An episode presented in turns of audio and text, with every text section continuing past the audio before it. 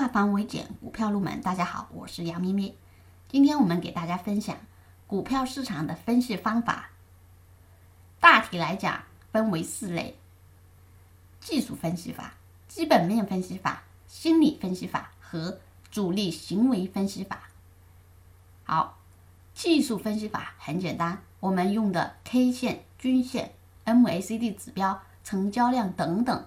都是用来从技术面的角度分析股市的它的行情变化。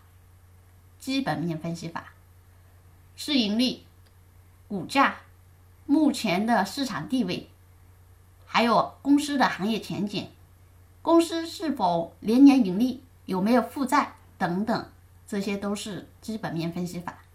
还有心理分析法，这个时候市场。是看多的情绪多，还是看跌的情绪多？大家的心理如何？市场的心理如何？这个个股心理如何？这是心理分析法。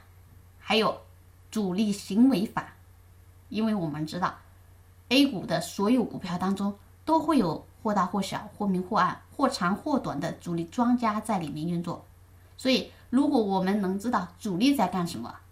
那么我们跟进去就好了，对吧？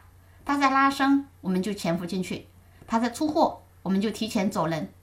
那么我们就做到低吸高抛，做到从股票当中赚取差价，对吗？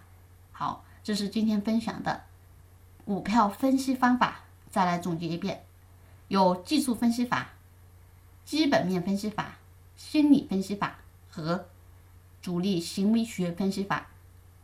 更多股票知识可以查看文字稿，我们下节课再继续。